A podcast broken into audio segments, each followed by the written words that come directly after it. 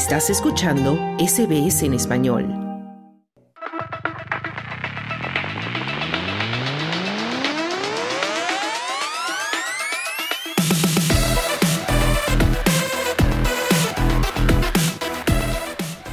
Bueno, pues cuando es la una de la tarde, 54 minutos, entramos ya de lleno en nuestro apartado de deportes con Claudio Vázquez, al que damos la bienvenida una vez más. Claudio, ¿cómo estás? Muy bien, Noelia. Bueno, pues preparados ya para hablar de deporte concretamente. Comenzamos por la Fórmula 1 con noticias frescas de Lewis Hamilton. Sí, un bombazo verdaderamente en la Fórmula 1 con esta noticia de que Lewis Hamilton, siete veces campeón mundial, fichará por la Ferrari en el 2025, luego de, 13, de 12 temporadas en Mercedes.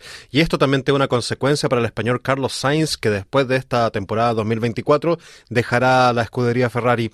Y así en el comunicado dijeron, está contenta la escudería Ferrari de que Lewis Hamilton se unirá al equipo en el 2025 con un contrato de varias temporadas, a pesar de que Hamilton ya tiene 39 años. Y había renovado recientemente Hamilton con Mercedes, sin embargo tenía una cláusula de salida. Y como decíamos, ocupará la plaza del español Carlos Sainz, que quizás no muy contento obviamente por la noticia, anunció que saldrá, aunque todavía no tiene equipo. Y dijo que lamentablemente ya no seguiremos juntos al final del 2024 y no sé cómo se concentrará Carlos Sainz en este, este año con esa noticia de que tiene que dejar el, la escudería del cabalino rampante. Y con esto, Charles Leclerc, el otro piloto, el monaguesco de Ferrari, será el compañero de Hamilton, que recordemos que Hamilton tiene la, el récord de victorias en Fórmula 1 con 103 y comparte con Michael Schumacher el récord de títulos mundiales, eh, siete, eh, uno con McLaren y seis con Mercedes. Así que una noticia bastante importante en la Fórmula 1. Desde luego que si cambiamos de deporte, hablamos ahora de fútbol, concretamente de los Socceroos, Cope de, Asia, Australia se enfrenta a Corea del Sur. Sí, hay que verlo de madrugada a las dos y media de la mañana en la Copa Asia, porque ya están listos todos los partidos y los Socceroos van a enfrentar a Corea del Sur, como digo, a las dos y media, un partido que se juega en Qatar. Y digamos que los Socceroos han sido bastante criticados por su desempeño en este torneo, a pesar de haber ganado tres partidos y empatado solo uno.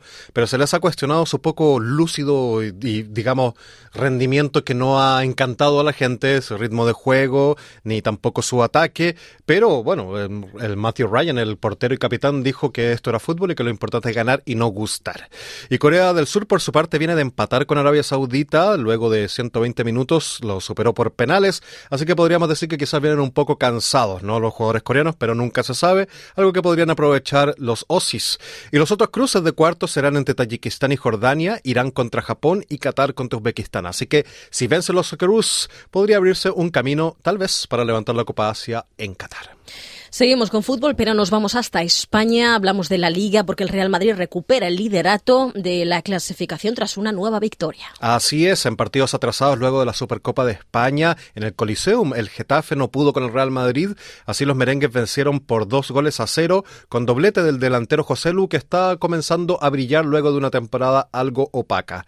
El primer gol llegó rápidamente a los 14 y luego el segundo a los 56. Malas noticias, eso sí, para el Real Madrid porque Chuamení se quedó fuera, se va a quedar fuera del derby con el Atlético Madrid por amarillas y también Rudiger que salió con molestias en el medio tiempo. Así que el Real Madrid con este triunfo se queda en la punta con 57 puntos, dos más que el Girona y tercero queda el Atlético de Madrid con 47 puntos que pretende recortar distancias en el derby del domingo.